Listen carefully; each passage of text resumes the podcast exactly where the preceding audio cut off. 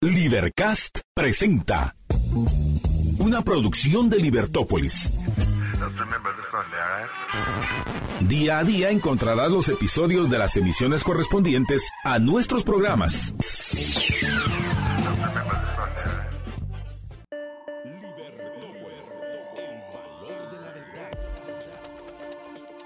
Que todo el amor, que todo lo bueno, que todo lo agradable que ese amor que hay dentro de usted pueda vivirlo plenamente, que lo pueda compartir, que sea muy feliz, vaya, esfuércese, sea valiente, que tomado de la mano de Dios le va a ir muy bien. Hoy estamos en este maravilloso día de el cariño, del amor, de la amistad, de todos esos sentimientos tan maravillosos que se expresan y que se comparten primero por uno mismo y luego también por los demás. Así que sea muy bienvenido. Mi nombre es Juan Francisco Rodríguez, arroba JuanFraGT en las redes. Gracias a usted por hacernos el favor de su audiencia. Eh, bueno, al menos para mí en los recientes 15 años. Muchísimas gracias. Son ustedes formidables, son ustedes muy amables. Y en este día, pues quiero agradecer eh, especialmente a quienes ya se comunican con nosotros a través de las redes sociales. Quiero leer inicialmente aquí a quienes están conectados ya con nosotros. Eh, aquí a quienes tienen la amabilidad de comunicarse. En YouTube no tenemos nada. En el Facebook ya tengo aquí a Kitín Lemus. Buenos días, Kitín Lemus. ¿Cómo amaneció la ciudad del sol? ¿Qué dice Miami Beach? A ver, ¿qué tal están allá? Todos esos niños con los que compartes diariamente nuestro saludo de sincero eh, cariño, de mucha amistad en la distancia. También a Verónica Bravati, eh, feliz día de la amistad, un fuerte abrazo a cada uno de ustedes que a diario nos conectamos. Dice Eduardo Corado, buenos días Juanfra, buenos días, buenos días a todos y cada uno de ustedes. Estuardo Hernández dice buenos días Juan Fragete, éxitos, muchas gracias, muy amables. También a la comunicación que recibimos, este maravilloso 14, ah bueno, con frío, Entonces ya es la ciudad del sol, pero con frío. Sí, hay un viento fuerte que está viniendo desde el norte, a nosotros nos está llegando, pero este como temporal eh, allí recién en México, es lo que nos tiene fríos, especialmente hasta con lluvia, allá en Huehuetenango, en San Marcos, lindo y querido, también parte de Shela. Así que sabemos de lo que estamos hablando.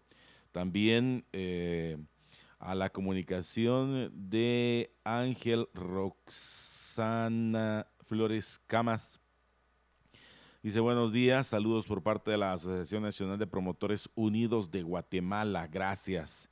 También buenos días desde Georgia. ¡Hala! ¡Qué lindo! Gracias por comunicarse.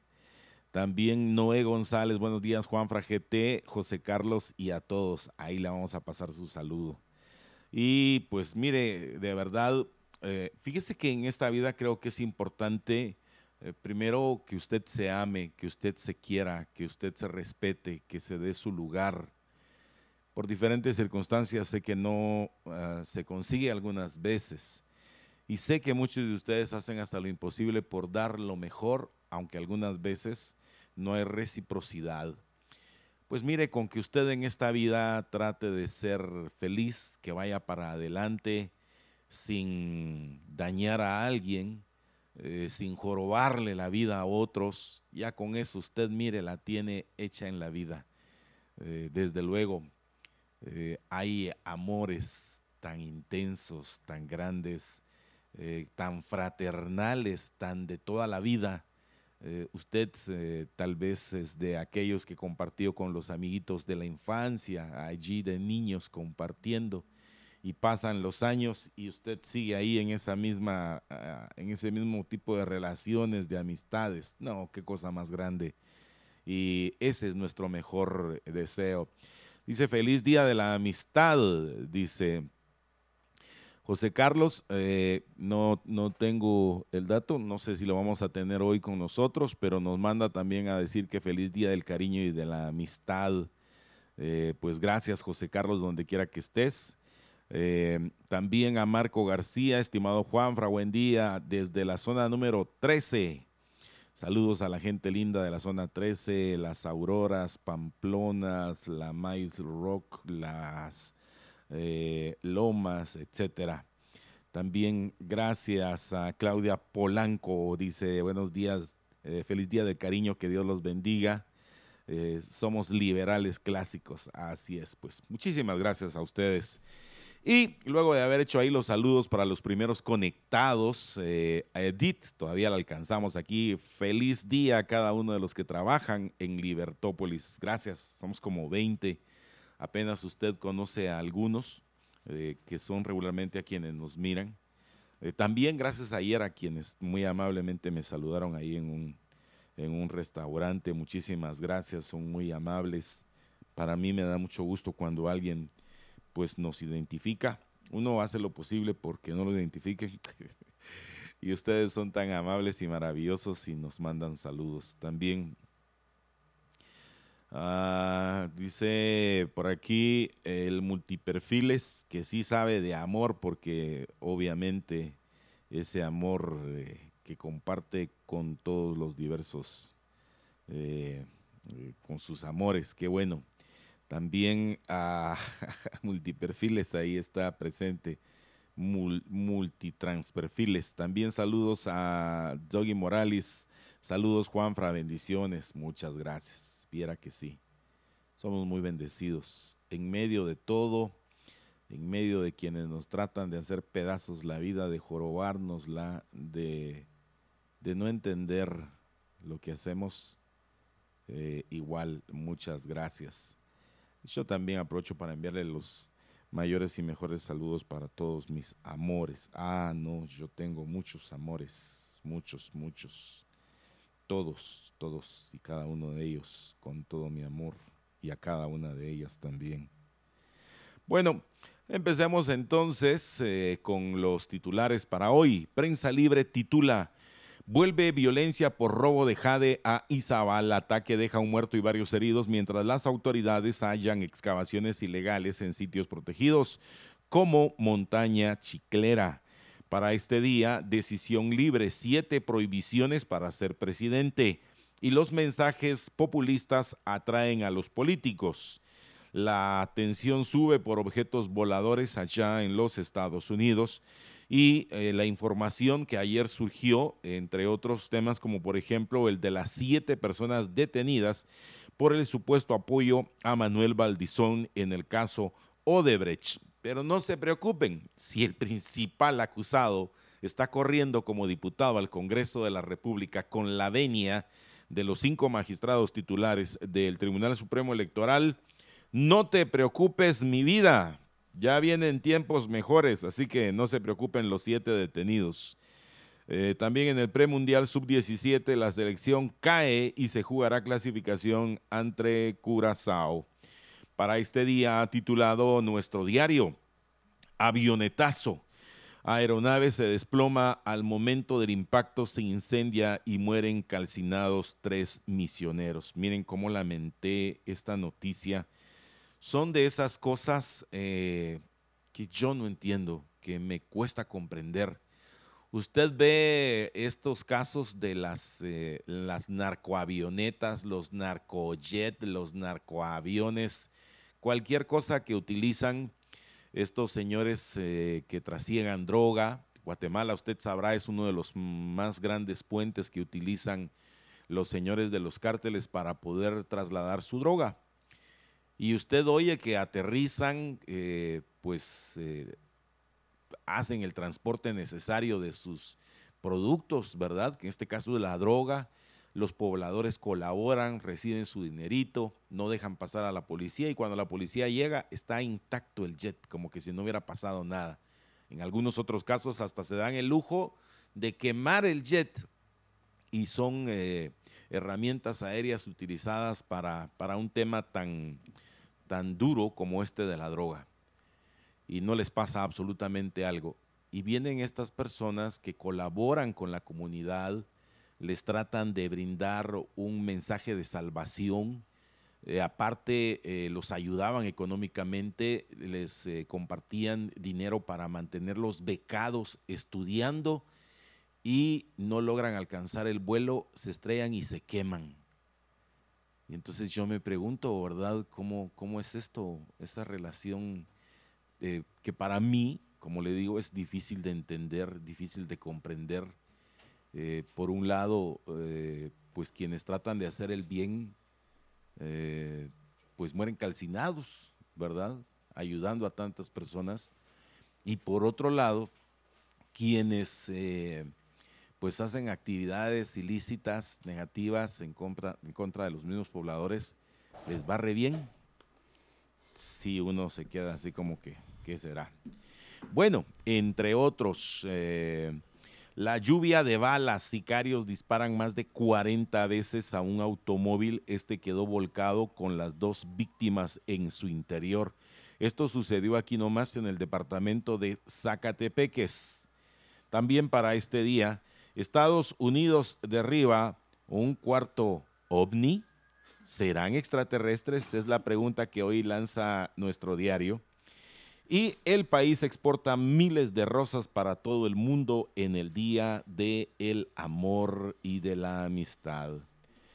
Entre otras cosas, ala, este, mire usted, esto sí es amor, me parte el alma, como no tiene usted una idea. Perro intentaba hacer reaccionar a su dueño, quien fue asesinado a balazos. Por eso, eh, ya recién yo no tengo perros Oye, yo amo a los perros, ah, me encantan los perros, pero cómo se sufre cuando mueren. He tenido perritos que han muerto en mis brazos. Ah, la Casey, el Tutis, la Pequis, la Canela, no hombre. Sí, me voy a poner triste este día, pero bueno, mire, ya tengo un motivo para sentirme hoy alegre y contento. Hoy vino como llega al canal de televisión cuando entrevista a, personas importantes. Hoy vino de saco. Fíjese cómo es la cosa. Y yo dije, ah, no, hoy no, hoy yo llego como él llega. Hoy vine de chumpa. a quienes ya nos están viendo en pantalla, me refiero a don José Carlos Ortega. Buenos días, ¿cómo estás, mi amigo? Pues entonces que... no, no sé, aquí hay algo. Tal vez es que nos ponemos de acuerdo. Una vez uno, otra vez otro. sí, tal vez eso es. Eso es, creo yo que por ahí va la cosa. Por ahí va la cosa, sí. O sea, pero bueno, pues ante el clamor popular eso, de usted, ya vio, de una minoría. a la, le he hecho caso a la minoría. Sí. Con la fórmula de Hunt, ¿verdad? con la fórmula de Hunt. Con la fórmula de Hunt. lo aproximamos y le logramos poner ahí, pues sí. Qué bueno. Pues bueno, qué pues, bueno. Eh, Porque eh, usted en la televisión, eh, seamos honestos, usted en la televisión llega de saco y corbata, ¿sí o no?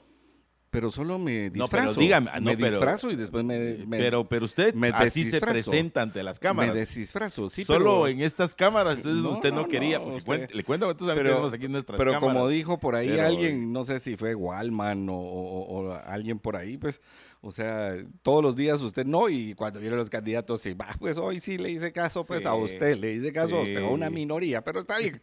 sí. Pero como diría... la buena noticia, la buena noticia. Mire, pues, solo le voy a decir, como diría Martin Luther King. Jr. Sí, eh, Dios y yo somos mayoría. Bueno, es que se viene aquel otro verso de la Biblia donde dice, ¿verdad? Si, si, eh, eh, eh, o sea, si él conmigo, ¿quién contra mí? Sí, de ahí viene ese, ese asunto. Pero claro, la cosa es que Dios esté con, usted a su favor. Esa es la cosa. Esa es la cosa. Y el asunto es que Él muchas veces está a favor de muchos. Entonces, Así es. entonces no, agarra, no agarra ese tipo de partidos. Pero lo, lo importante, como usted decía, es poder tener ese amor, y lo ponía yo en las redes, eh, que podamos recibir ese amor ah, de Dios para poder dar más, ¿verdad? una parte, primero amarnos a nosotros mismos, como hemos estado ah, insistiendo. Yo doy amor, pero mire. Eh, usted se ama. A nadie se le niega un poquito de amor. Eh, sí, porque obviamente amor hay de muchos tipos y, el, amor, ah, pues este amor filial, este amor de la amistad, es el que uno más puede ah, Pero también está el Eros. pero fíjese usted que el, Eros, el, Eros, Eros, que no es el héroe, se me fue, eh, no está en la, en la Biblia cristiana. Pero existe. Existe, sí. Los lentes tampoco están mencionados en la Biblia cristiana y usted los usa todos los días. Y también la marihuana, ya no está prohibida, fíjese usted. Va, pero entonces...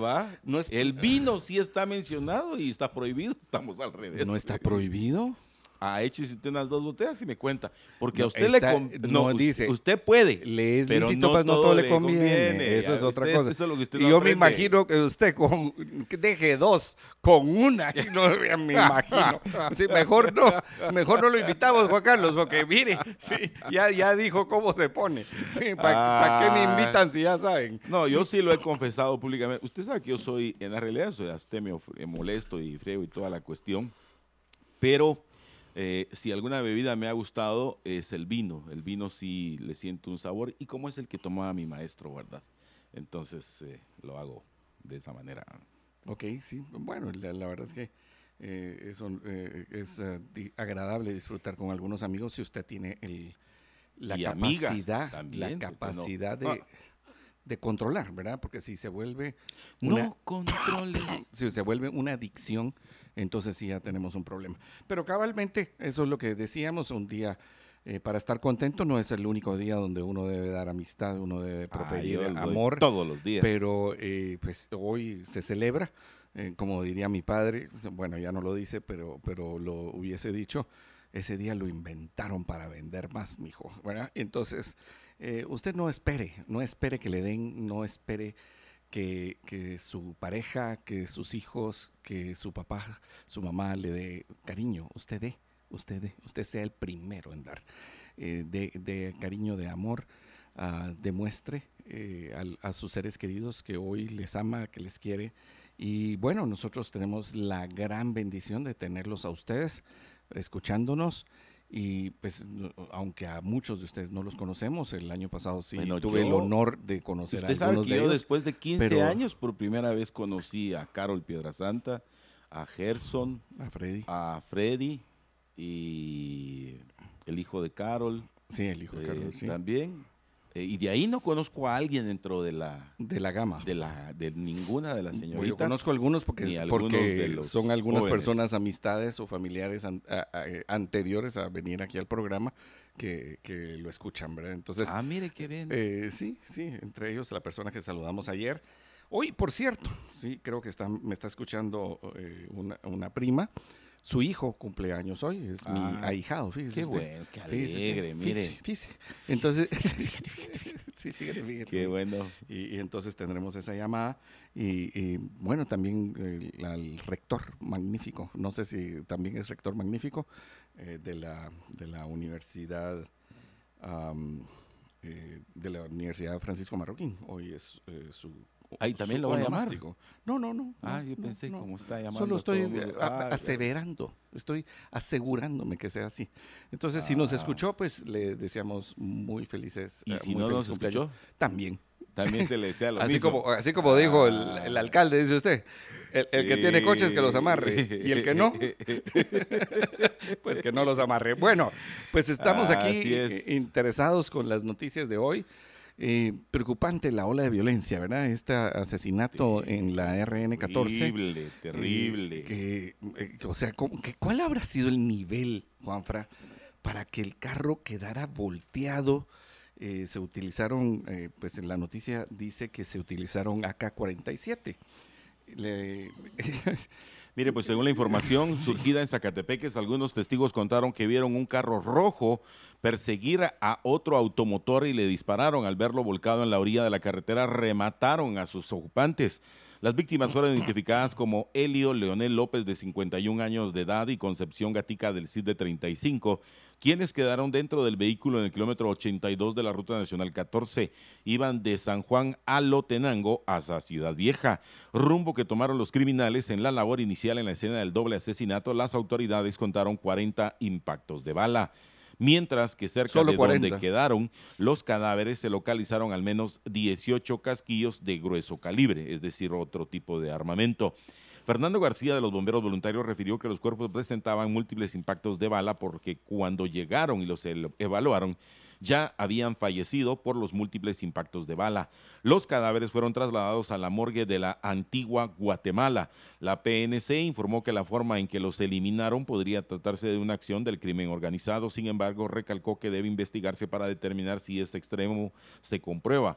El pasado lunes fueron asignados 40 agentes más de la Policía Nacional Civil a la Comisaría 74 para reforzar la seguridad en el departamento.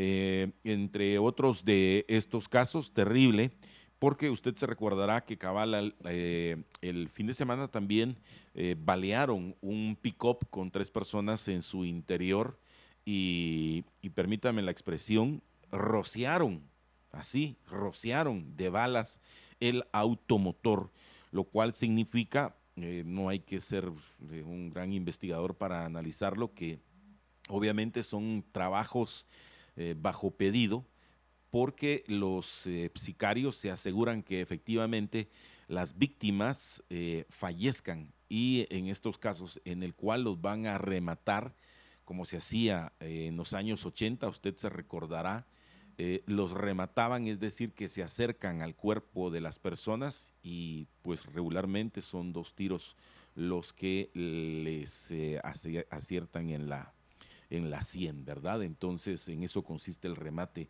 lamentablemente, de, estos eh, maleantes, que obviamente ahí tiene que haber un proceso de investigación. Justamente, eh, eh, preocupante que estemos en estos momentos en ese asunto y también de la avioneta, pues no se sabe exactamente si era una avioneta particular, ah, bueno, era particular, era ya, particular. Ya se tiene la información, fíjate que es es la la paradoja que estaba tratando de explicar al aire de cómo estos eh, misioneros, ah, eh, son tres misioneros identificados como eh, James Dehart y Bonnie Dehart, ambos una pareja de 64 años, y Helen Shaw de 66. Esto fue informado por el gobernador de Petén, Luis Burgos. La versión que se conoce hasta ahora señala que James Dehart era quien pilotaba la nave eh, despegó del municipio de San Francisco con dirección a la ciudad capital. Sin embargo, minutos después, por causas que aún no se establecen, la nave se desplomó y eh, inmediatamente prendió en llamas, lo que impidió que las personas pudieran acercarse a rescatar a los tripulantes y los tripulantes lamentablemente mueren calcinados en este hecho. Hay que recordar que estos tres misioneros, entre otras cosas, de su propio expendio, según cuentan los señores de San Francisco, colaboraban en la educación de varios niños, por lo cual eh, decían que ellos eran los que les daban la beca para que pues una cantidad determinada de niños pudiera asistir a sus, a su, a sus escuelitas. Mira, pues qué terrible. Sí. Pero baja uno del narco, ¿verdad, señor? Y no les pasa nada. No les pasa nada. Bueno, bueno, tal vez, uh, bueno, no, no, mejor no, no digo, ¿verdad? Tal vez, eh, tal vez alguien más le está dando una oportunidad y estas personas ya estaban listas para, para encontrarse con, con un poder superior. Y el caso más importante, tal vez de ayer, la noticia más importante fueron estos capturados vinculados a Manuel Valdizón. Pero que eh, no tengan pena. No, usted, usted, usted sí que No, en serio, pero que no tengan pena. No tengan van a salir, pena. Todos van a salir. Sí. No, hombre. No sea si el principal elemento, el, el, común denominador está libre y está corriendo apoyado, respaldado por el Tribunal Supremo Electoral, ¿qué podemos esperar? Pues, o sea, yo la verdad no me preocuparía mucho. ¿ah? El caso de Brecht aquí en Guatemala es algo así como la historia de Pinocho. Pinocho. Sí, está lleno de mentiras. Está lleno de mentiras. bueno, mire, el asunto es que fueron capturados varios, hay varias A ver, cuéntenos, cuéntenos. Hay cinco personas capturadas. Eh, uno, uno eh, al ver los nombres, uno se da cuenta que son personas ah, no conocidas. Constantino José Pablo Álvarez Iriarte, Lilia Eugenia López Velázquez, Claudia Milagro Chamorro Batre, Judith Celina Vargas Monroy, Leslie Susana Hernández Valdés, y eh, son señalados de crear o representar empresas, muchas constituidas fuera del país, o sea, offshores, para beneficiar a Manuel Valdizón. y yo, creería Y, eh, la verdad es que suena interesantísimo que lo, que tú dices uh, ciertamente acerca de si, el, uh, eh, si todos ellos lavaron dinero para Manuel Valdizón, entonces la persona que figura en el centro de la investigación y de la acusación debería de ser el señor Manuel Antonio Valdizón Méndez. Es correcto. Uh, y entonces, a él debería denegársele la opción de inscripción, ¿verdad? Fíjate que ayer tuve un interesante análisis con un par de, amigos, abogados, eh, notarios, juristas guatemaltecos muy destacados, y eh, me compartían lo siguiente, me dicen, mira, cuando una persona está ligada a un proceso, ciertamente no goza de todos los... Eh, de todos los, los derechos de la ciudadanía. Los derechos Y entonces les pregunté, exacto, de sus derechos civiles. Muy bien, gracias. Y le decía, pero explícame de qué manera para que yo pueda trasladarlo al oyente. Y me dijo, mira, una vez estás ligado y tenés un arresto domiciliario, es decir, estás perdiendo el primer elemento necesario para poder optar a un cargo, tu libertad de movimiento y circulación. Y yo le digo, pero mira vos aquí el arresto domiciliario que le pusieron al señor Valdizón es para toda la República. En tal caso, él no puede salir del país, pero se puede menear por todo. E, y me dice efectivamente, ya ahí tiene una limitación en su capacidad de movilidad. Por ejemplo, si como diputado tuviera que hacer algún tipo de gestión, digamos aquí nomás en El Salvador, o ya pasarse para Ciudad Hidalgo, ya no puede. Entonces él no goza de todos los derechos civiles. Por tal razón, entiendan por favor, señores magistrados del Tribunal Supremo Electoral, el señor Manuel Antonio Valdizón Méndez no puede correr para diputado de la República de Guatemala. Punto. Cúmplase y ejecútese. Eso. Juan Francisco Rodríguez. Firmado. Ahí está. Secretario Juan Carlos. Ah, perdón. Fíjese que no me puse yo. No, como siempre, ¿verdad? Haciéndose loco ahí, quitándose. Oh, sí, sí, haciéndose loco. Mire, pues, no, hombre, o sea, el asunto, ayer hubo una interesante plática con la magistrada presidente eh, Elizabeth ah, del Tribunal Supremo Electoral y ella hablaba acerca de las de lo garantista que se está volviendo el sistema y se le hizo preguntas específicas, las cuales ella por ser magistrada no puede responder porque podrá conocer los casos. Pero lo que sí es cierto es que hay un cambio importante en la dirección de la magistratura en cuanto a ser garantistas. Y ese es un término que, que, tal vez no es tan fácil de, reconocer, pero eh, tiene que ver con el, asunto de que em, se considerará a las personas inocentes hasta que se declaren culpables o que tengan un proceso, como tú bien señalabas, acerca de que ya tengan eh, pues una, eh, un juicio en donde se declare que, que sí, va, sí va a existir el juicio. O sea, no solamente están detenidos, sino que ya están en el proceso y que ya hay una causa probable por la cual se les tenga que enjuiciar. Y en este caso, pues eh, no solamente la figura de Manuel Valdizón, están varios, ¿verdad? Entre ellos, pues algunos extraditables. Eh, se le denegó ya, y eso eh, creo que lo compartimos ayer, o la, la inscripción al alcalde de Cuilapa, el cual tiene proceso de extradición. Y entonces, pues también estarían otros alcaldes y otros ah, candidatos a diputados que ya fueron proclamados en sus respectivas asambleas.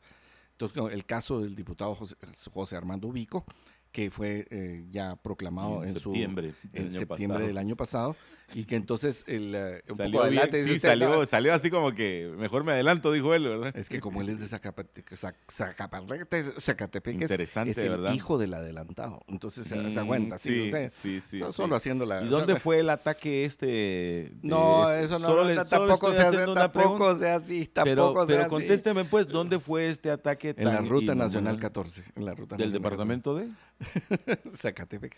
¿Por qué no quiere decir pues que... no, porque no es necesariamente una cosa liga a la otra, pero si se dieran las razones, el Ministerio Público y la Policía Nacional Civil, para que no sean los locos de la Policía Nacional, porque, porque ahora se hacen los locos de que ellos son, no son los que investigan. No son los eh, únicos. entonces, pero no, es que usted quiere encontrar como que ya, ya me va a poner a mí como fiscal. Mire, un segundo nada más para poder compartir un tuit del momento con los estimados amigos oyentes con información del tuit del momento eh, vía Fernando López, colega periodista.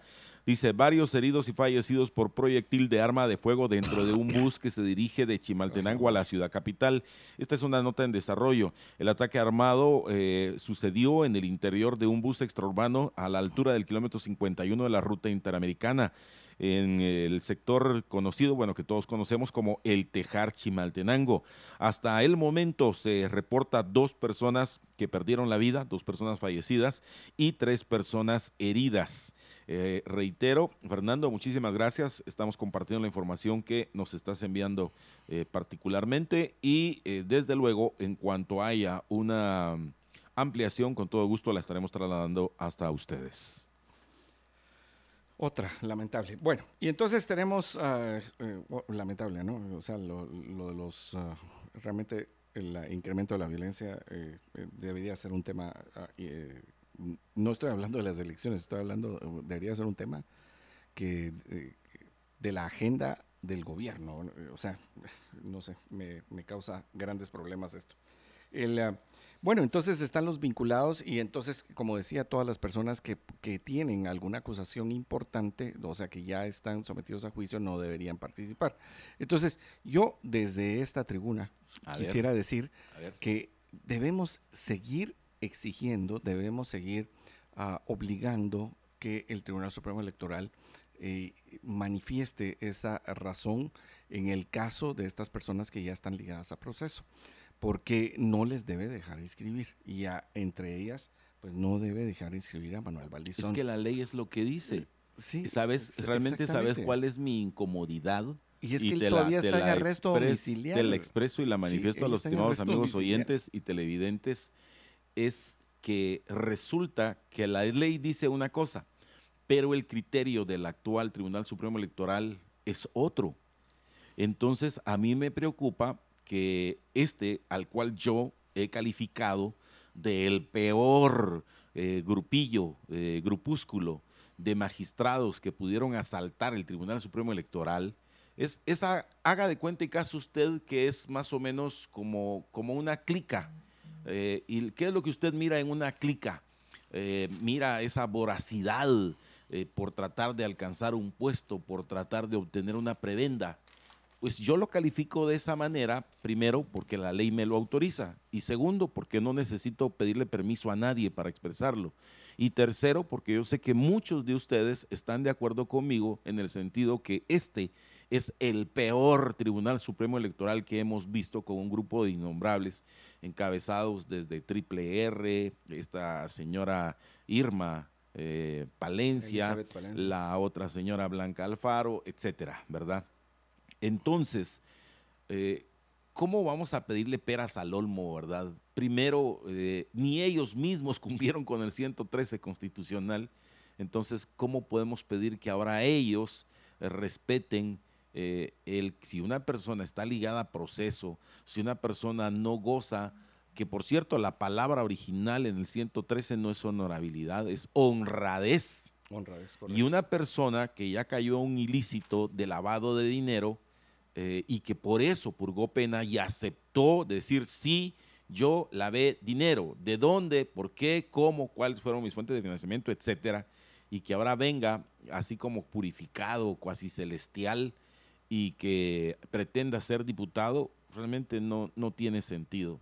Pero obviamente usted, que es el soberano, es quien va a decidir si los coloca o no allí.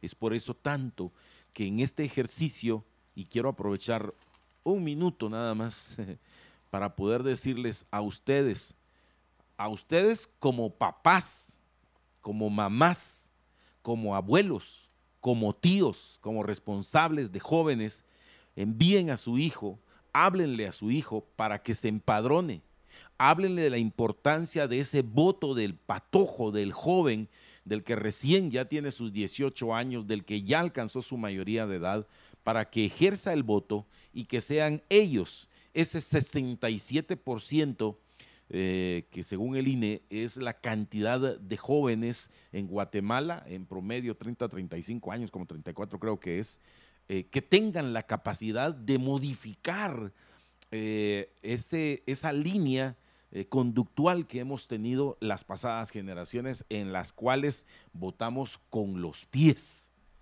y que hemos creído muy fácilmente el discurso de muchos otros. Así que hágame el favor, usted jovencito, que recién ya adquirió la, la, mayoría de edad, aquí tenemos un puro jovencito, ¿verdad? Vas a votar, ¿verdad? Ya te empadronaste. Excelente, llegas. Y después ya se ganó la coquita de vidrio. Pero eso es lo importante, estimados amigos oyentes. Dígale a los jóvenes, vayan a empadronarse y cuando le digan, ay, no, es que esto es solo para viejos, es que, entonces explíquele y ayúdenos a usted también a evangelizar esta buena nueva del beneficio de empadronarse y votar y tener en sus manos el poder de una decisión tan trascendental. Se acabó mi minuto. Vamos a un encuentro con nuestros amigos del patrocinio, no sin antes recordarle a usted que Banco Industrial nos preocupa tu bienestar. Por eso queremos que escuches este consejo de seguridad.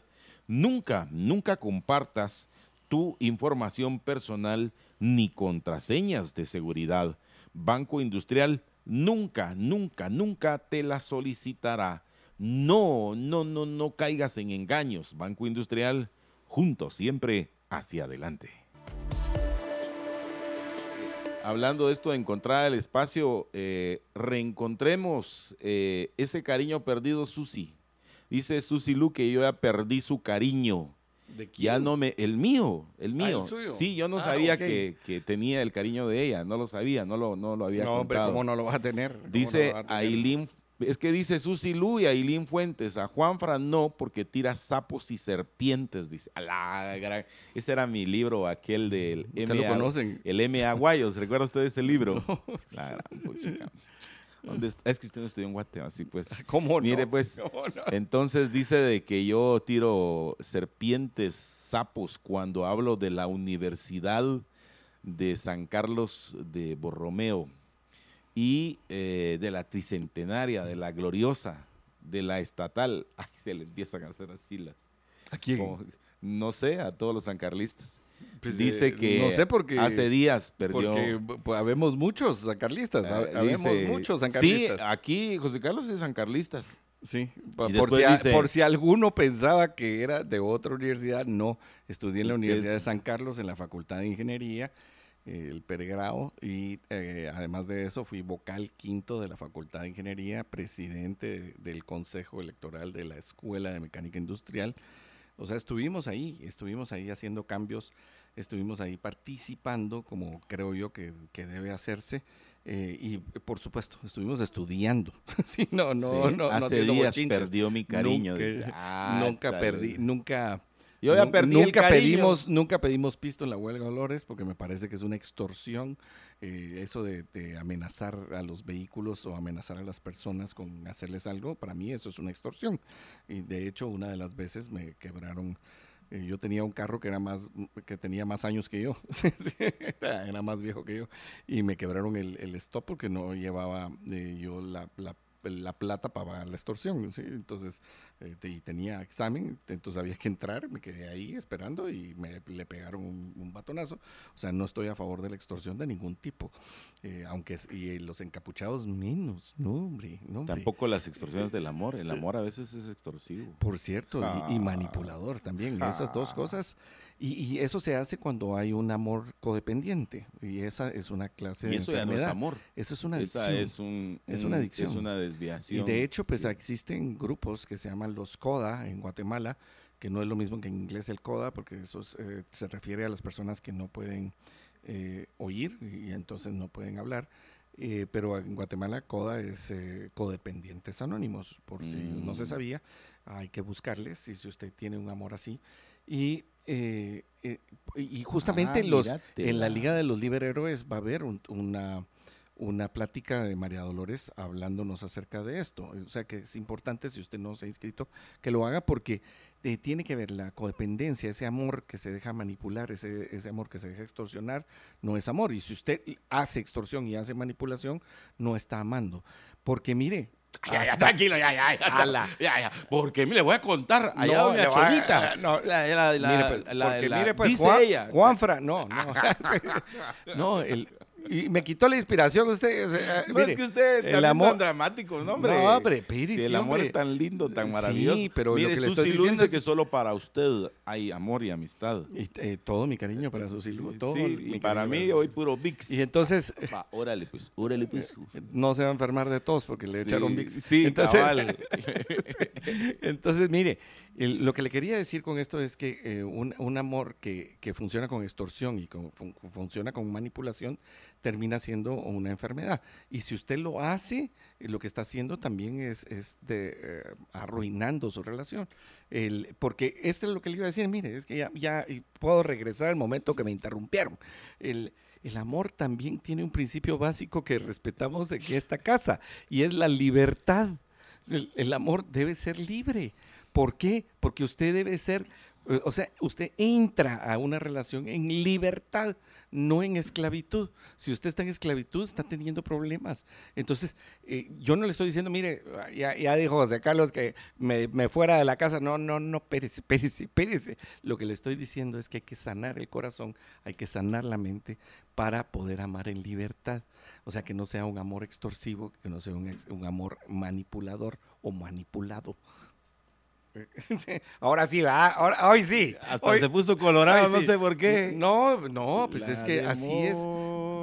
Colorado. ese es otro. ese, es otro. Dice. Sí, yo teníamos un, amigo que estaba enamorado de, una compañera y le cantábamos eso porque la dama pues se había pintado el pelo de, rojo. Entonces, y, y, se ponía, era moreno y se ponía rojo. Aguántese usted. Claro.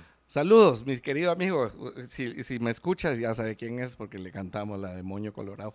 Mira, la, demonio. Pero era más demonio que demonio. demonio. bueno, sí. Pues mire, ¿qué le parece a usted que a Neto Brand le pusieron una, una, un, ay Dios, una denuncia por trans, por transgresor de la ley electoral?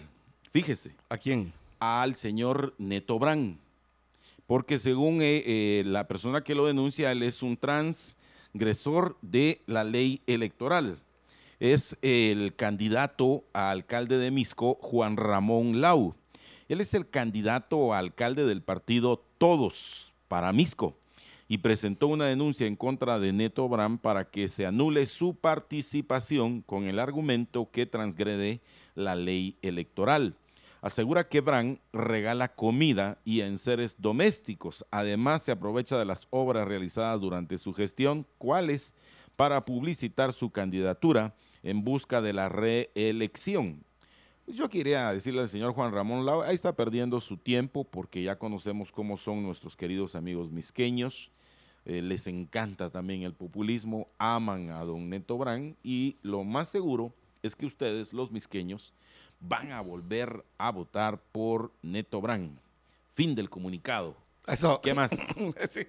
Bueno, qué interesante, ¿verdad? Porque hoy hay una toda una, una página en el diario Prensa Libre hablando acerca del populismo de Alfonso Portillo. Alfonso Portillo está eh, nominado por el partido Viva, un partido con una...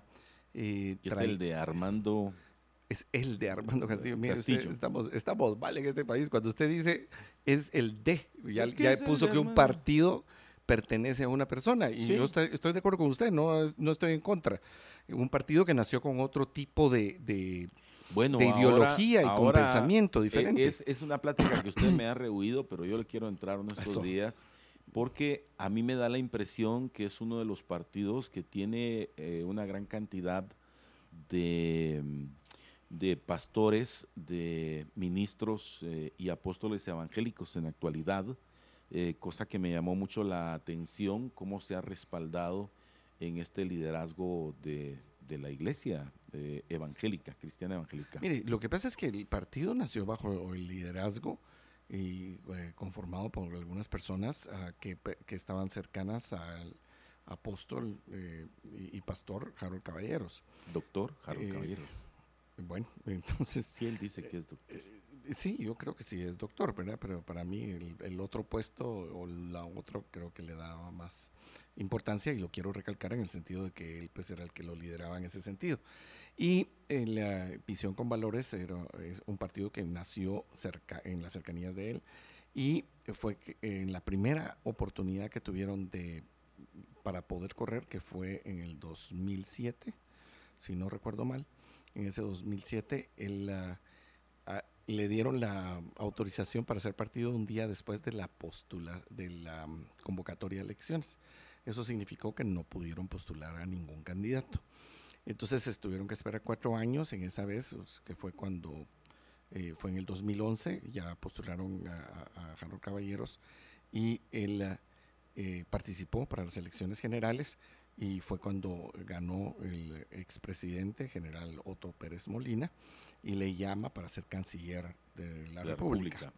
Él, eh, eh, siendo ministro de Relaciones Exteriores, pues se retira del gobierno antes de que pasaran todos los acontecimientos y él regresa a la vida eclesial y después de regresar a la vida eclesial, entonces él deja el partido, varias personas que todavía él también eran cercanos al apostolado en su momento en su momento y al pastoreo sí.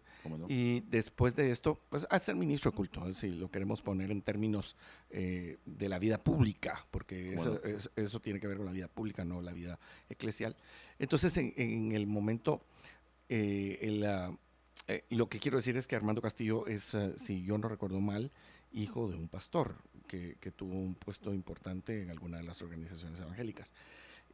pero eso no, no, o sea, el rodearse de las personas que están cercanas no tendría ningún problema en el hecho de que se, eh, pues que ah, las personas todas pueden agruparse, es un, es un derecho constitucional, ¿verdad? el, derecho de asociación. Y sí, yo estoy de acuerdo contigo de que tuvo un importante apoyo de las iglesias evangélicas por este mismo motivo. No sé si todavía lo mantiene.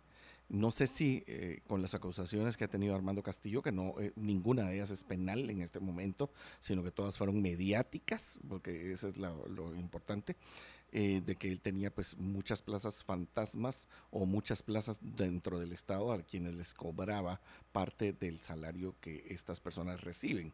Entonces se hablaban de números escandalosos, y eh, y ahora pues resulta es candidato presidencial en que es candidato presidencial lo nominan este fin de semana el sábado si no recuerdo mal y en esa misma nominación está la señora eh, pues Evelyn Morataya diputada al Congreso de la República ex esposa del presidente del expresidente Alfonso Portillo y padre de su segunda hija y em, bueno de las que sabemos, Porque Alfonso, pues sí, sí.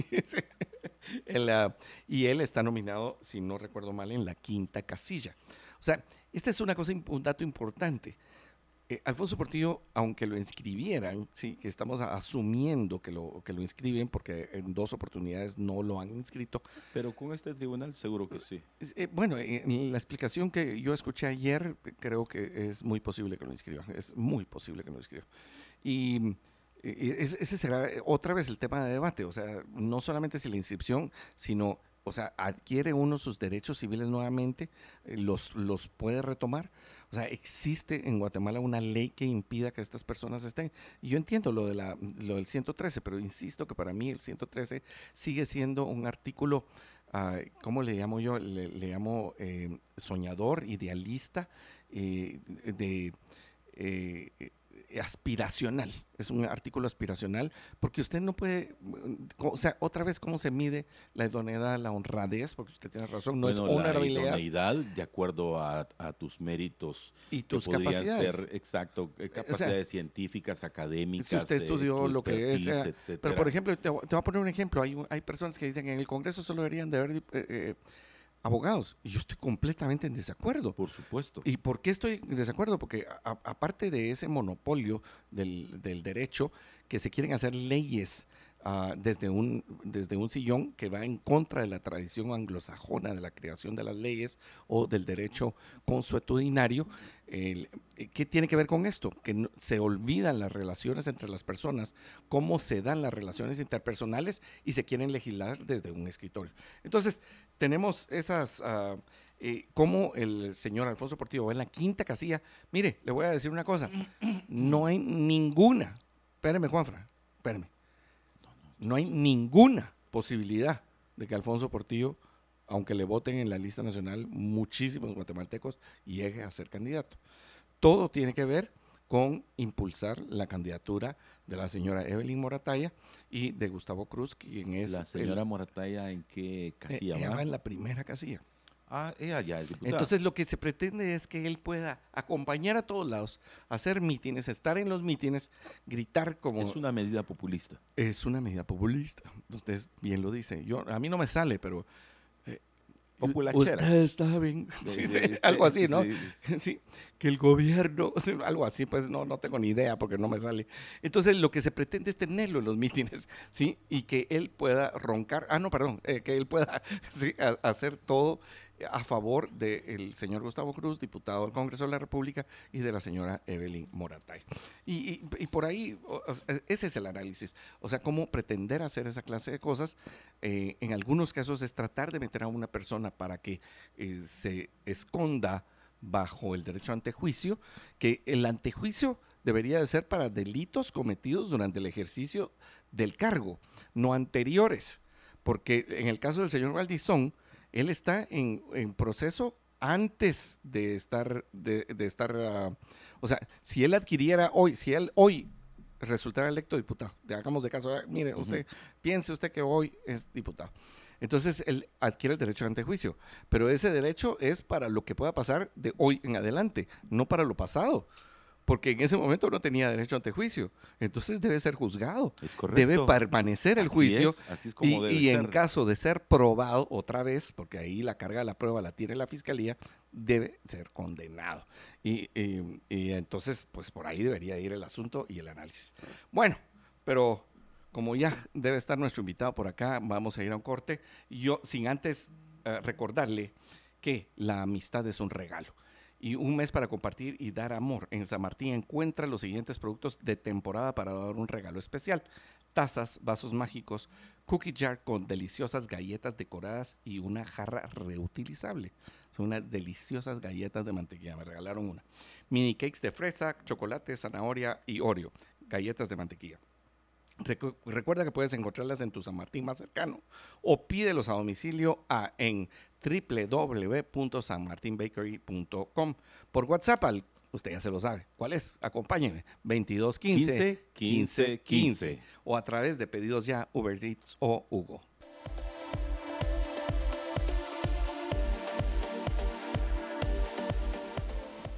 Bueno, pues hoy, como habíamos anunciado, eh, tenemos, ¿cuál sería esta? La 1, 2, 3, 4, 5, 6, la séptima entrevista con eh, candidatos presidenciales. Tenemos la compañía hoy del licenciado y embajador Luis Lampadilla. Él es eh, presidenciable, eh, como hemos dicho, por el Partido de Integración Nacional, PIN.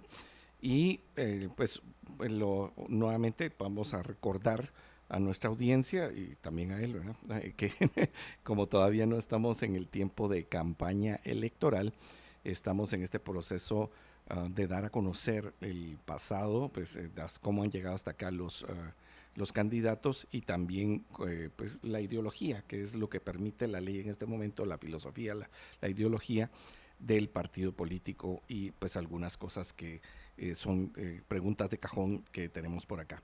Pues hoy con nosotros, como dijimos, el licenciado Luis Lampadía, él estuvo eh, trabajando en el Ministerio de Relaciones Exteriores en, el año, pues eh, si no recuerdo mal, eh, más o menos en el 2015, 16, 17, después de esto, embajador ante Naciones Unidas.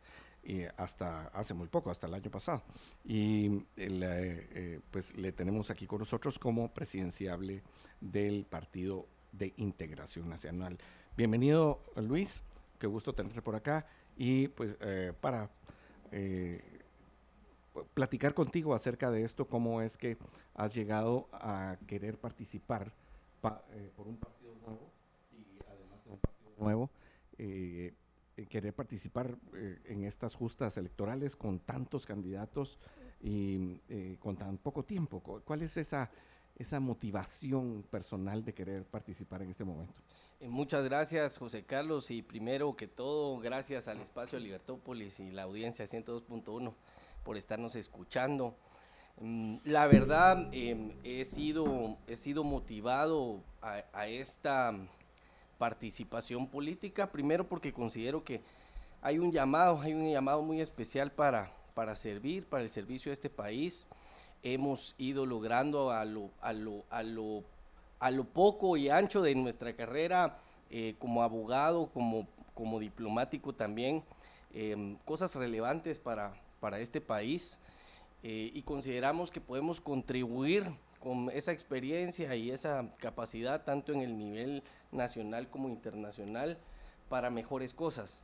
Creemos que la población guatemalteca pues está cansada eh, de, la, de los mismos partidos políticos, de los mismos personajes políticos y de los mismos viejos políticos y creemos que es necesario traer nuevos movimientos y, desde toda la sociedad siempre hemos dicho, ¿verdad? ¿Por qué no la gente, la gente no se involucra en los temas políticos? ¿Por qué no tratamos siempre de motivar y dar un mensaje sobre todo a los jóvenes para que participen? Eh, y sucede que cuando de repente se levanta un nuevo movimiento como el nuestro, mayoritariamente constituido por jóvenes que vienen de 25 a 35 años. Imagínense, nosotros tenemos nuestro secretario general del partido que tiene 35 años, un abogado muy, con mucha experiencia, eh, muy capaz, criminólogo, eh, y que quiere hacer cosas buenas por este por este país. Eh, consideramos que mm, parte de lo que nos motiva es dar esa nueva propuesta a Guatemala totalmente diferente em, y mm, sin reciclaje político. Si puedo decir esto como tema de ideología, nosotros no creemos en el reciclaje político. No traemos a ningún diputado de los actuales ni a ningún referente político de ninguna, de ninguna esfera. Eh, creemos que no hemos tenido buenas experiencias con ellos y por eso es que nuestro movimiento está constituido por personas que están participando mayoritariamente por primera vez en, en política. Yo mismo nunca he sido afiliado a ningún partido político. Es mi primera vez. Em, así que queremos entrar como esa oferta política nueva, innovadora, con, nuevos propósitos y una nueva visión para Guatemala. Muy interesante, eh, licenciado, en ese orden de ideas, eh, ¿usted bajo qué administraciones presidenciales trabajó? Yo em, como abogado he trabajado, yo me, gradué en el, en el año 2004, ¿verdad? Ya más de, 15 años en este, en este, en este momento em, como abogado y he, asesorado a diferentes instituciones de gobierno en, durante, durante todos los gobiernos, digamos, o varios de los gobiernos. Por ejemplo, le puedo decir, em, fui em, asesor legal en la Corte Suprema de Justicia en el año 2009 al 2014 fui letrado de la Cámara de Amparos y Antejuicios. Eh, para quienes no conocen esto, el letrado es básicamente quien hace el proyecto de sentencia para que los magistrados discutan las sentencias en, en, la Corte Suprema. Tuve la oportunidad de coordinar esa, esa Cámara de Amparos y Antejuicios durante ese tiempo. Después de ahí eh, asesoré a algunas em, entidades como la, em, el plan de prestaciones del empleado municipal. Eh, a nivel a nivel a nivel nacional digamos el plan de prestaciones del empleado municipal que trabaja eh, directamente con las municipalidades y con la NAM y con el Infom para tema de, municipalidades es una entidad totalmente descentralizada es autónoma. Hicimos y perseguimos algunos procesos de corrupción dentro del plan de prestaciones, eh, personas que, que, que, se, que, pudieron, digamos, procesarse y, y, recibir una prisión y una, y una condena en ese tiempo. Después de ahí, asesoré también al Ministerio de Relaciones Exteriores como abogado primeramente en el 2016, 2017, y después em, fui nombrado embajador de Guatemala en las Naciones Unidas en el año 2019 al 2022. Del 2019 al 2022, o sea, por el presidente Alejandro Yamatei. Sí, fui nombrado, fui nombrado en la anterior administración. Por el presidente por el Jimmy presidente Jimmy Morales. Y pues creo que valoraron el trabajo que habíamos hecho en representación de las Naciones Unidas. Yo digo que es el cargo diplomático más importante en la política exterior. ¿Por qué? Porque realmente es el embajador de Guatemala ante el mundo. Tuve la oportunidad de ocupar ese cargo por tres años.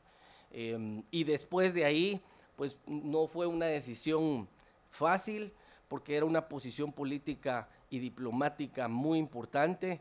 Sin embargo, Em, considero de que hay, hay, hay, legados que hay que dejar eh, por el paso de nuestra vida y de esa forma decidí pues renunciar al cargo de embajador y lanzarme en esta em, contienda electoral para las próximas elecciones como presidente. Y cuando hablamos del partido PIN, un partido nuevo, eh, un partido completamente nuevo, eh, y queremos conocer ah, cómo cómo se integra, eh, eh, ya hablaste acerca de su secretario general con 35 años, una persona joven para, para este país en realidad. Uh, ¿qué, eh, ¿qué, es lo que pretende PIN? O sea, hablaste acerca de caras nuevas.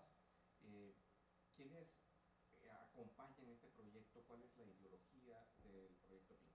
Muy bien, quiero hablar, por ejemplo, nuestro secretario general, vea, 35 años, nuestro secretario de organización eh, nuestro secretario de organización política tiene 33 años. Em, entonces, realmente que son la primera casilla para el Estado Nacional y, el secretario general y el secretario de organización la primera casilla por el departamento de Guatemala. ¿Cómo se llama? Eh, se llama Luis Castillo. Luis Castillo y Henry Castillo son dos hermanos que son los fundadores del partido político, quienes a mí me hacen la invitación a participar conjuntamente con ellos, pues andaban... ¿Tú eres fundador del partido? No, no, ellos son los fundadores del partido. Inicia esto como un proyecto entre estos, entre estos dos hermanos queriendo participar, incursionar en la política nacional. Pero ¿saben qué fue lo que les pasó? Se trataron de involucrar dentro de los partidos políticos que ya existían en Guatemala y dentro de las viejas estructuras políticas. Y en cada uno de los partidos políticos les pidieron primero con cuánto iban a aportar para comprar esa casilla que ellos querían. En todo les abrieron las puertas y dijeron, sí, por supuesto, está la primera casilla, segunda casilla, pero vale, vale tanto la primera casilla, vale tanto la segunda casilla. Así que cuando se dieron cuenta que los, las, estas viejas estructuras políticas y los viejos partidos políticos estaban permeados por, por este tipo de situación, dice un dicho que árbol que nace torcido, jamás su tronco endereza, dice, ¿ah? Pero, no me diga, eh, ah, yo creí que las ramas servirán para columpio. esa es la versión cómica, ¿ah? eh, eh, servirá para columpio. Pero entonces, bueno, árbol que nace torcido no, lo endereza. Entonces, ¿qué es lo que pasa? Si los partidos políticos desde su nacimiento se em, forman intereses, interés político, eminentemente interés económico de, lo, de la gente que está ahí, em, pues realmente ese partido no va, no, no, va, no va a servir ese árbol para lo cual fue construido. Así que ellos deciden construir el propio partido y así nace el Partido de Integración Nacional PIN, para buscar posteriormente a los candidatos o a esas personas más idóneas para ocupar los cargos. Así es como ellos llegan conmigo a, hacerme la invitación para participar y, yo decido, después de ver realmente que es un partido muy transparente, muy limpio en su constitución, yo decido participar. José Carlos, me preguntabas de la ideología. Nosotros somos un partido político que cree firmemente en Dios. Y hablo de esto primero porque mm, hay muchas personas que dicen no hay que mezclar, no hay que entrelazar el tema espiritual con el tema político. Y yo lo que quiero decirles es, para mí solo hay dos tipos de personas en relación a estos temas y a este tema en específico. Aquellos que creen en Dios y que creen que Dios está por sobre todas las cosas. Y aquellos que creen en Dios pero lo quieren meter solo en algunas cosas, no en todas. Solo tal vez donde conviene sí y donde no conviene no. Así que nosotros en el PIN estamos muy definidos al respecto. Somos un partido que cree firmemente en Dios por sobre todas las cosas y por eso mismo creemos que Dios está por sobre la política. Y estos temas en, el tema de ideología son muy importantes. hay muchas personas que desconocen que nuestro propio Estado, nuestra propia organización política está fundamentado en la creencia firme en Dios.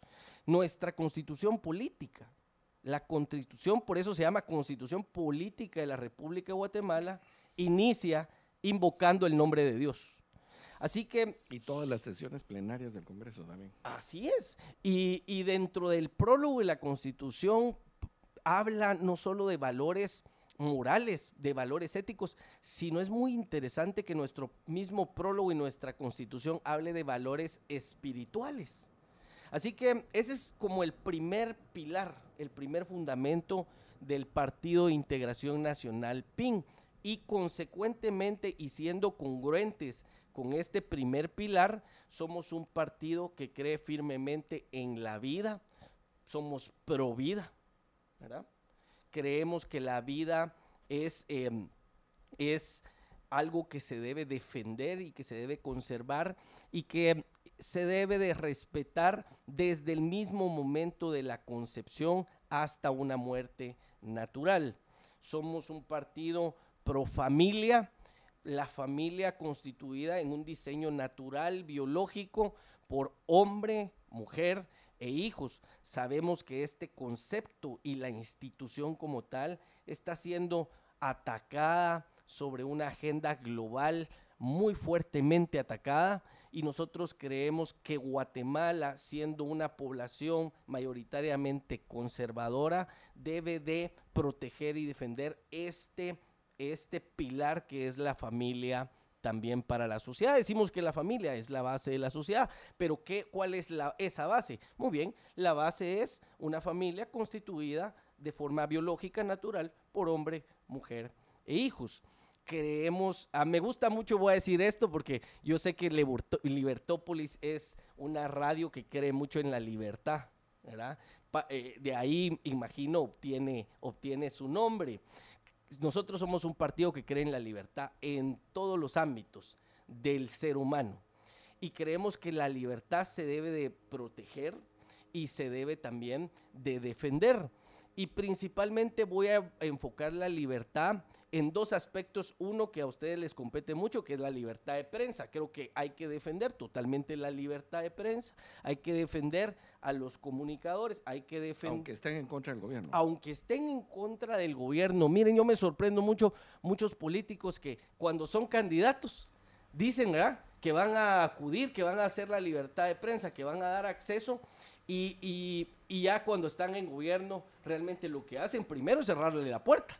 Cerrarle la puerta a los medios de comunicación.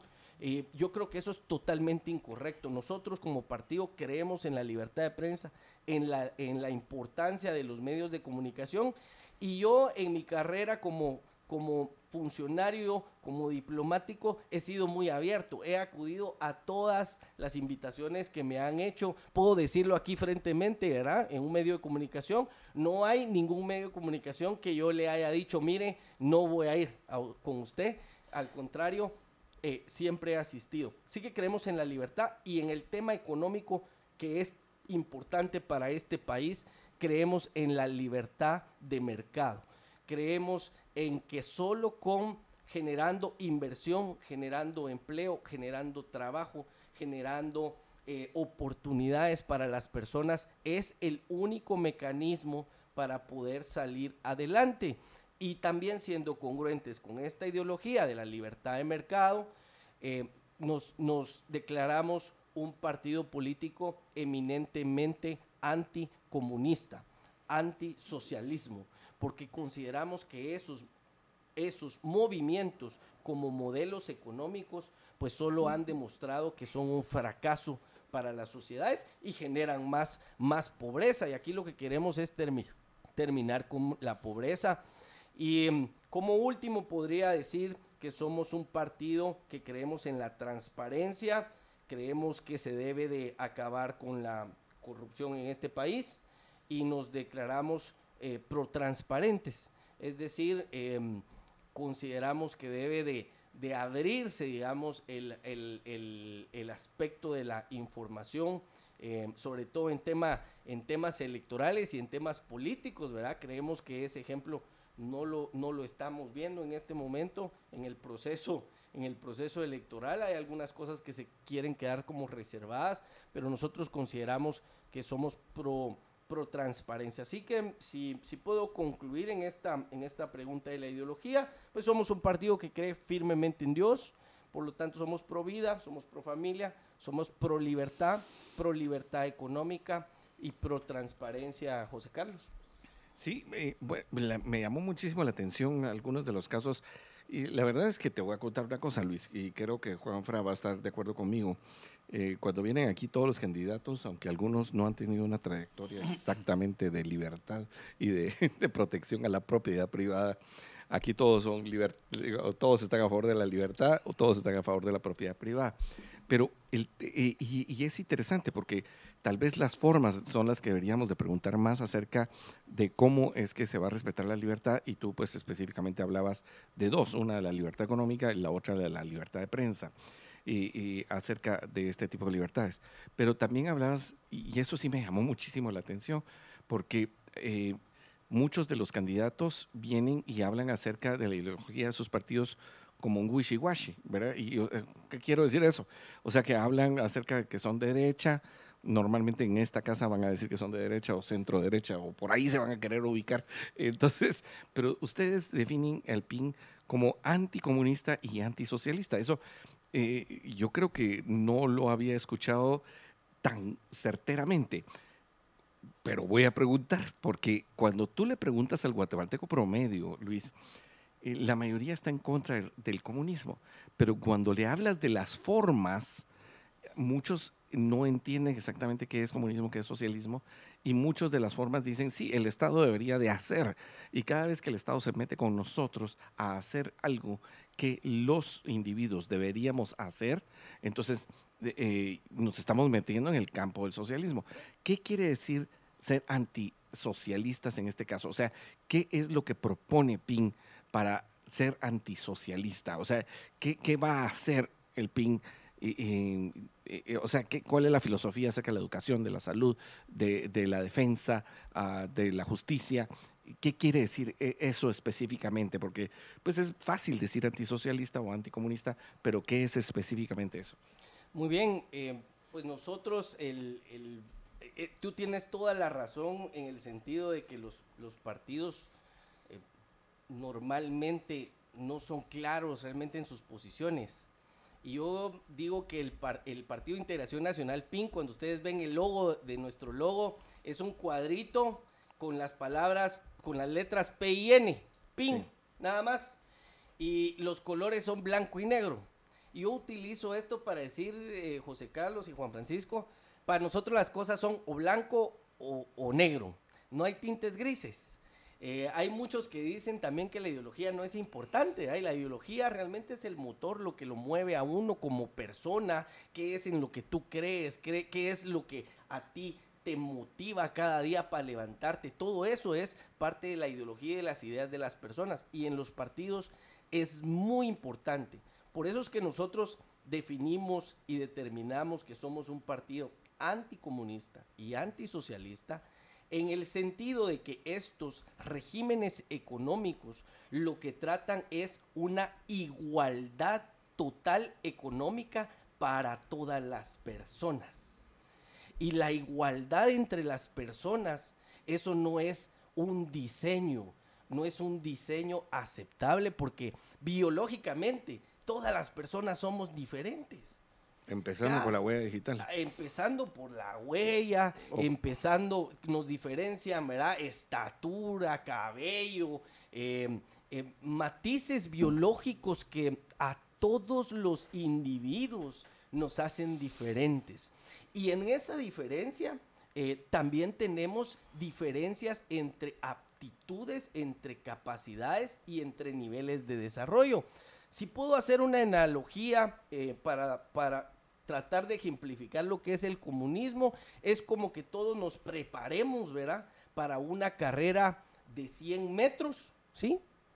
Y de antemano sepamos que no importa, vamos a ser 100 participantes y no importa si tú llegaste en primer lugar o llegaste en el lugar número 100, a todos se les va a dar el mismo premio ahí no hay una motivación realmente para que alguien se prepare totalmente en esa carrera y obtener un previo. El atleta se prepara porque quiere el resultado de su esfuerzo, de su capacidad, de su entrega, de su trabajo. Así que nosotros protegemos la libertad económica desde el aspecto individual porque es el motor lo que motiva a la persona a salir a trabajar, al guatemalteco chambeador, aquel que quiere hacer algo mejor por su familia, darle un mejor futuro a sus hijos, a sus próximas generaciones.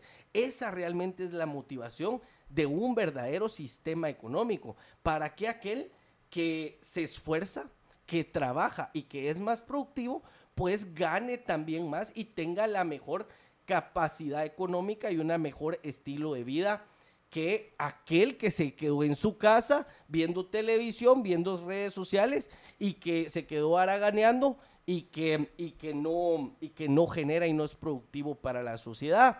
El obrero es digno de su trabajo, eh, el, el, obrero es digno, perdón, de su salario y el trabajo dignifica.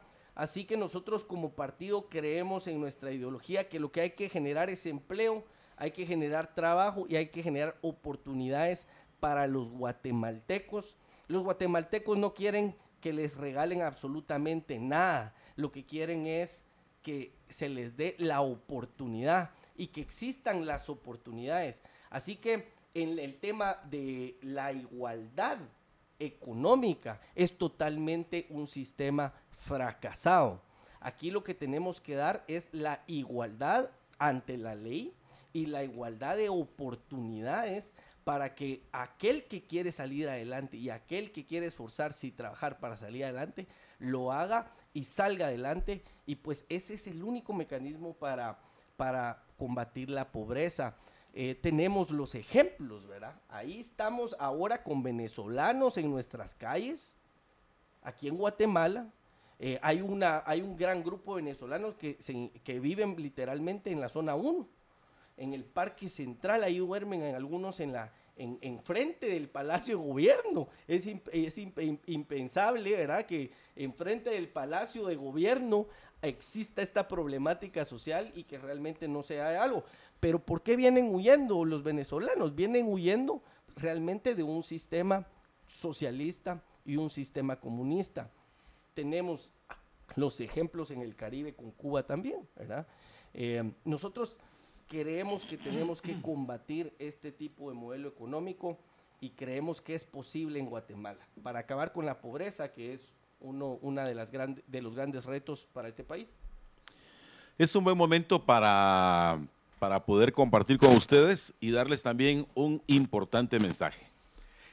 Linky Service de Intelaf trabajamos para servir a nuestros clientes. Tenemos, ¿cuántos años? 33 años de existir. ¿Y cuántas tiendas? 34, 34 tienes. Creemos que la tecnología tiene que estar accesible para todos los guatemaltecos. Tenemos servicio técnico propio. Si algo te llega a fallar, te vamos a ayudar y no nos vamos a hacer los locos. Amplio inventario de las mejores marcas. Prefiere la tecnología y el servicio humano de Intelaf. Intelaf, te rodeamos de tecnología. Estamos platicando con el candidato presidencial eh, en este proceso en el cual hemos invitado a una gran cantidad de estimados eh, ciudadanos guatemaltecos que han tomado una decisión respecto a la gobernanza de nuestro país. Algunos, como le hemos dicho, han aceptado, algunos otros no, a pesar de nuestros esfuerzos y de nuestra buena voluntad, pero han sobrepasado nuestras fuerzas. En ese orden de ideas, pues recibió la invitación y hoy tenemos aquí en directo para ustedes al candidato Luis Lampineda, con quien estamos conversando. Yo tengo un par de preguntas, eh, estimado licenciado Lam. Y una de ellas, cuando yo lo escucho, y se lo digo con mucho respeto, me parece escuchar mucho a la señora Sandra Jovel o a escuchar al, doctor Yamatei o al propio Jimmy.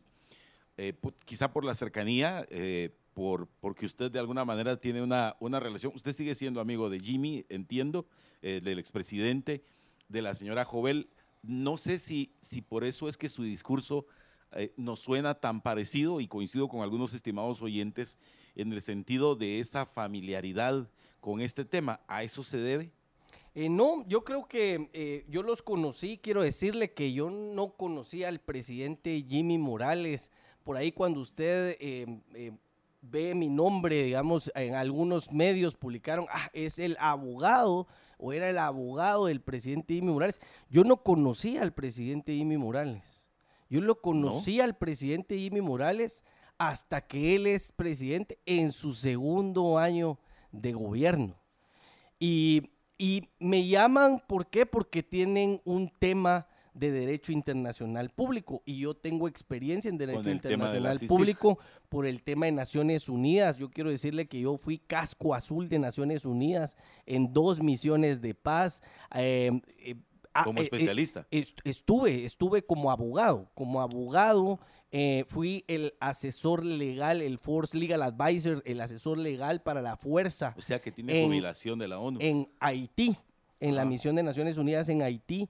Y después de ahí tuve, hice otra misión de paz de las Naciones Unidas en África, en Sudán como abogado en, en los años 2008, 2007, 2008. Estuve yo en Sudán, en África, como abogado trabajando para la misión de paz de las Naciones Unidas en Sudán en, la ciudad de Khartoum.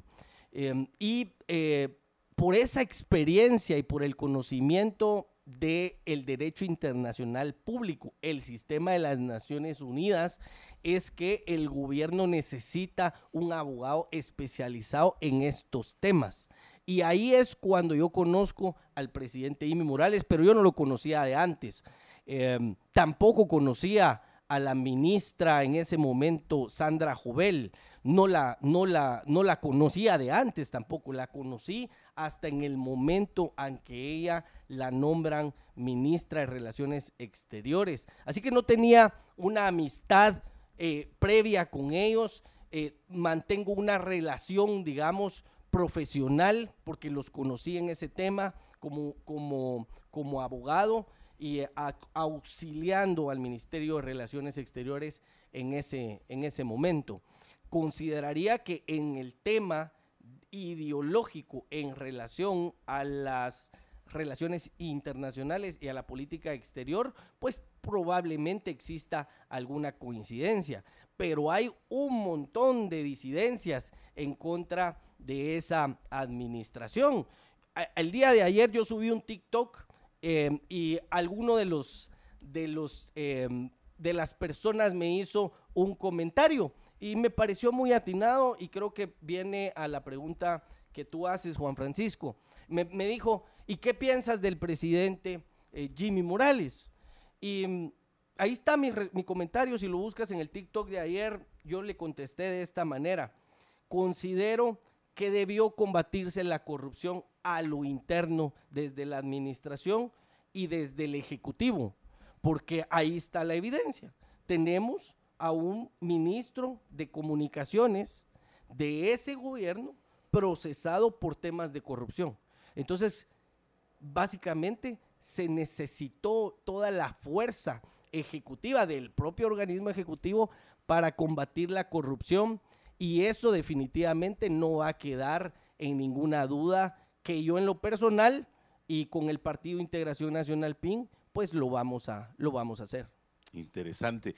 También me llama mucho la atención en, los conceptos que son algunos de los que nosotros hemos eh, compartido con nuestra audiencia respecto al anticomunismo, como decía José Carlos, que no sale de su asombro ah, eh, en ese sentido. Eh, pero también... ya voy a salir, oye, no tenga por favor. Sí, y, y, en el sentido de, del socialismo como aquel sistema que pretende, pues, no solamente estandarizar una forma de vida, sino poder eh, llegar a través de determinadas ayudas sociales estatales. En ese orden de ideas, eh, licenciado Lam, entonces usted cerraría ministerios como por ejemplo el Ministerio de Desarrollo Social en caso que usted llegara a, la posibilidad de gobernar nuestro país. Mire, mira Juan Francisco, hay una propuesta y voy a aprovechar esto, hay una propuesta ahorita de la creación de un nuevo ministerio que se llama para Ministerio de Planificación. El superministerio, como le dicen. Así le dicen, el superministerio. Definitivamente nosotros creemos que el gobierno debe de funcionar con lo mínimo de funcionarios operativos. No necesitamos generar más burocracia, sino por el contrario, minimizar la burocracia, porque en este momento el, el gobierno es un gran elefante que va caminando lentamente, ¿sí? Nosotros necesitamos salir de ese modelo y cambiar la figura y convertir al, al, elefante en un animal mucho más ágil, digamos, un león, un tigre, pequeño, ágil, pero el rey, el rey de la selva.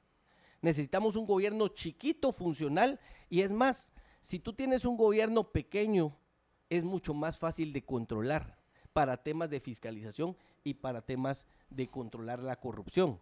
Así que sí, eh, nosotros estamos pensando eliminar ministerios, por supuesto.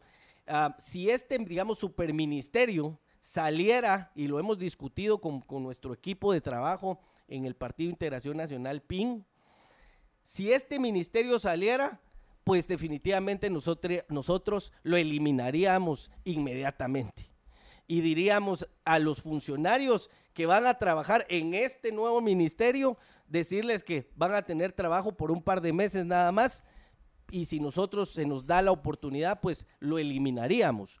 Eliminaríamos ese superministerio y como tú dices, y para contestar concretamente a la pregunta, sí estamos pensando eliminar no solo ese Ministerio de Desarrollo, otros ministerios que no es necesario tener una gran burocracia, sino que tener pocos ministerios, pero funcionales y operativos. Y, Luis, ah, una pregunta que le hacemos a todas las personas que vienen invitadas aquí es, eh, pues sabemos que tú fuiste embajador hasta hace poco tiempo, pero en este tiempo de, eh, de campaña, eh, las finanzas se ponen complicadas. No es tan fácil estar trabajando a tiempo completo en la campaña y además, pues, vivir. ¿De qué vives tú? ¿Y cómo se financia el partido y cómo se va a financiar durante la campaña electoral. Son temas importantísimos, básicos, para saber cómo es que, eh, pues, acerca de esa transparencia, eh, sobre todo con los fondos del de, financiamiento personal y el, financiamiento ah, del partido político. Miren, yo me he dado cuenta en estos meses incursionando en la política nacional que el tema del financiamiento es un cáncer en, el sistema político nacional. Yo no tengo duda que el mayor financista de partidos políticos en este país es el narcotráfico y el crimen organizado. los vínculos, eh, José Carlos, entre el narcotráfico y los partidos políticos y políticos corruptos es evidente y está a flor de piel. Cuando ustedes, cuando ustedes ven eh, partidos políticos que llevan eh, candidatos a alcalde, vinculados directamente con el tema del narcotráfico. Eh, si no estoy mal en mi información, hay un alcalde de Cuilapa eh, por el partido Vamos, que el Tribunal Supremo Electoral pues eh, está en cuestionamiento su candidatura por el tema de los vínculos que existen con el narcotráfico. Está el, caso, por ejemplo, y, narcotráfico, crimen organizado y políticos corruptos, ¿verdad? Está el caso del del candidato alcalde por Jutiapa, del Partido Valor Unionista, Jaime Martínez Loaiza, que fue condenado por tráfico de influencias, que es un delito vinculado directamente con la corrupción. lavado de dinero. Lavado de dinero. 900 millones de quetzales. Imagínense, pero que está participando con un nuevo partido político. Es que la ciudadanía se tiene que dar cuenta de esto. Por eso es que nosotros... Ustedes van a accionar en contra de, estas candidaturas. Por, eso... Porque desgraciadamente bueno, sí podemos, los, ah, eh, los ciudadanos podemos pedir un amparo, pero en el proceso de impugnaciones los que lo pueden hacer son los partidos políticos. ¿Ustedes van a impugnar alguna de estas candidaturas? Nosotros hemos estado expresando, ¿sí? Como posicionamiento político y tratando de denunciar políticamente estos, estos, estos vínculos. Miren, es que, es que cuando ustedes ven la mayor parte de los partidos políticos, eh, denominados grandes, digamos, en este momento. Yo nombré, vamos, nombré Valor Unionista con Jaime Martínez Loaiza. Nombré ahorita, voy a nombrar a todos con eh, un diputado que sale ahí, que es José Armando Ubico. Eh, el partido aparentemente nuevo del señor Manuel Valdizón con, con cambio. de ahí también, pues ahí ustedes ven que que un posible candidato de ese partido, Carlos Pineda, salta a Prosperidad Ciudadana con casos de corrupción por sus diputados en el tema del caso Incibumen, donde fue también un tema millonario de corrupción y, por supuesto eh, partidos que han sido cancelados como UCN con el tema del narcotráfico y los vínculos con Mario Estrada. El financiamiento electoral es un gran problema para partidos limpios como el Partido Integración Nacional PIN, José Carlos. Pero nosotros estamos tratando de exponer esto a la sociedad, tratando de sacar una plataforma totalmente limpia, sin ningún vínculo con estructuras criminales, ni estructuras de narcotráfico y ni, ni estructuras de corrupción. Así que hemos, hemos salido adelante y hemos llegado hasta este, hasta este momento con nuestro propio esfuerzo, con nuestro propio trabajo, con nuestros propios recursos, con las contribuciones de los miembros integrantes del partido y así nos vamos a mantener durante esta campaña. En el, día de hoy yo te puedo decir, eh, yo soy el, el director de una corporación de abogados, somos 10 abogados en este momento, se llama Corporación de Abogados Iurislex. Consideramos que somos una de las eh, de los bufetes más fuertes a nivel nacional y como abogado desempeño mi profesión desde esa, desde esa posición. Así que llevo casos, eh, actualmente también llevo, llevo casos en, en ayuda social como trabajo social, acepté como abogado el caso de la muerte de la niña Génesis Iscahok, que así inició este año con una gran tragedia, la, la, el vil, el vil secuestro, el, la vil violación y la vil muerte de esta niña, asesinato de esta niña de siete años. Eh, acepté llevar el caso porque considero que es una motivación personal y además considero que puede ser el caso parteaguas para una posible aplicación de la pena de muerte en este país a los peores criminales como estos. Así que me desempeño como abogado, trabajo como abogado y, em, a eso es eh, em, que me sirve para el tema de mi sostenimiento económico. Ok, vamos al último encuentro con nuestros amigos del patrocinio, ya regresamos. Tú que te dedicas a la construcción sabes lo importante que es para cada una de tus obras crear ambientes con estilo. Encuentra la mejor calidad y el diseño adecuado para cada uno de tus clientes. Visita las tiendas Samboro o ingresa a www.samboro.com. Les repito, www.samboro.com. Samboriza todos tus proyectos con Samboro. Eh, ya en los minutos en los cuales tenemos que ir haciendo el cierre, pero fíjese que es la primera vez que compartimos con un candidato que entre sus especialidades está la comida china. Y ustedes dirán, ah, por eso lo del LAM. Por cierto, le envío una familia, un, saludo muy especial en este día a la, familia Lam, eh, radicada allá en San Diego. Un saludo muy especial para todos ustedes. Ellos son los Lam Valle. Pues eh, entonces cocinaste, trabajaste como mesero también y en todo este proceso has aprendido, eso fue en zona 12, ¿cierto? Has aprendido eh, cómo se viene cuando se viene desde abajo. Sí, Juan Francisco, yo quiero decirte que yo vengo de una, de una familia, de una madre que quedó huérfana a los cinco años. En, en, Mayuela, Zacapa, originaria de Mayuela, Zacapa, queda huérfana de cinco años, son tres hermanos y ninguno de su familia podía aceptar a tres hijos. Así que se los dividieron y una de las ah. tías dijo, pues me quedo con la niña y mm, a los 12 años le dicen a mi mamá, mi hija se tiene que ir a trabajar a la ciudad con otra tía porque ya no la podemos sostener. Así que mi mamá se viene a trabajar a la zona 12, al barrio La Reformita. ¿Y cuál fue el trabajo de mi mamá? Atendiendo una tienda. Como muchos de los niños, aún hoy por hoy, yo por eso digo es que este país no ha avanzado. Porque hay niños aún atendiendo tiendas y no son los dueños de la tienda. Son niños que vienen del interior a trabajar de las 5 de la mañana a las 10 de la noche. Ahí en el barrio La Refornita, mi mamá conoce al, hijo del chinito de la cafetería china del barrio, que fue mi papá. Ella de 15 años se hacen novios, de 16 queda embarazada y mi papá de 17 y medio y ahí inicia una familia. Así que mi mamá salta de atender una tienda de barrio a, a volverse la ayudante de la cocinera eh, en, la cafetería, en el restaurante chino, se llamaba Taiwán. Eh, y ahí pues fue el medio de, en el cual mis papás eh, trabajaban, ambos. me tocó que atender ahí las mesas de la cafetería. O sea, trabajar desde muy joven, aprender el trabajo desde el principio. Por eso es que cuando yo inicié la plática dije, aquí lo que tenemos que generar son oportunidades de empleo, trabajo para las personas, para que a través del propio esfuerzo salgan adelante.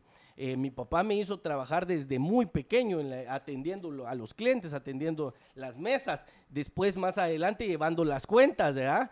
cobrando eh, y eh, obviamente también me metieron a la cocina, ¿verdad? cuando, cuando ah, se enfermaba uno de los de la cocina me metían también a mí a atender en la, en la cocina.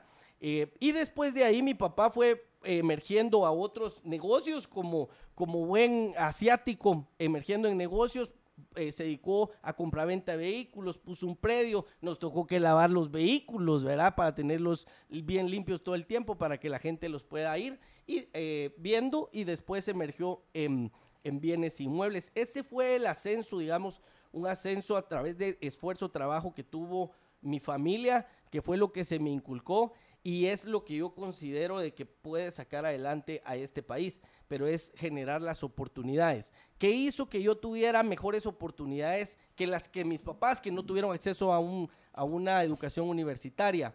Primero, una familia unida, un papá responsable eh, y que invirtió en sus hijos en tema de educación.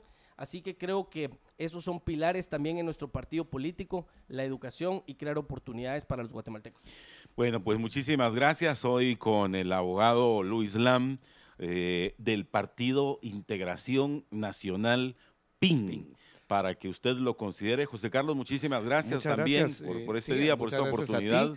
Muy feliz día del cariño, de la amistad a todos, de amor. ¿Sí? Y aquí muy agradecidos con Luis por estas eh, palabras. Eh, nos quedamos aquí con buena información, eh, mucha información para que usted analice, porque el que toma la decisión es usted, no nosotros, ¿sí? Porque usted tiene la libertad y tiene el poder del voto.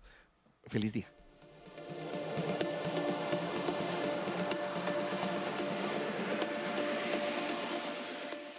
Libercast presentó una producción de Libertópolis. Recuerda suscribirte y dejarnos cinco estrellas para que continuemos trabajando en producir más podcasts de tu interés. Libertópolis.